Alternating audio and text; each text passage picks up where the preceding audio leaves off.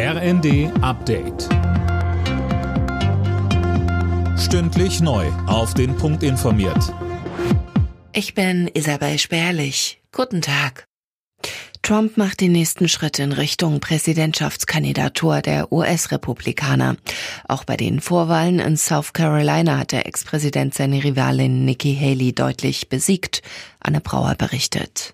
Ja, und das trotz Haleys Heimvorteil. Sie ist in South Carolina geboren und war dort Gouverneurin. Deswegen ist die Niederlage für sie besonders bitter. Nikki Haley will aber trotzdem nicht aus dem Rennen aussteigen, zumindest bis zum Super Tuesday in gut einer Woche am 5. März.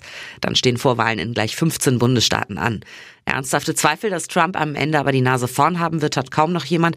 Damit läuft alles auf eine Wiederholung des Duells Biden-Trump bei der Präsidentschaftswahl im November hinaus.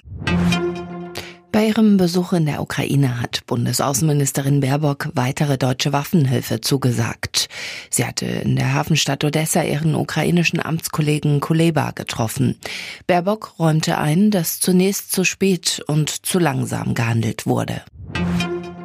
Könnte sich der Ukraine-Krieg auch auf NATO-Gebiete ausweiten? Das hält eine Mehrheit der Deutschen offenbar für möglich. Über 60 Prozent haben in einer Umfrage für die Bild am Sonntag entsprechende Befürchtungen geäußert. Zum Vergleich bei einer ähnlichen Umfrage letzten Sommer waren es noch 14 Prozent. Der Dokumentarfilm The Homie hat bei der Berlinale den Goldenen Bären abgeräumt. Das gab die Jury der Filmfestspiele bekannt. Der Film der französischen Regisseurin Marty Diop beschäftigt sich mit der Rückführung afrikanischer Schätze aus einem Pariser Museum. Alle Nachrichten auf rnd.de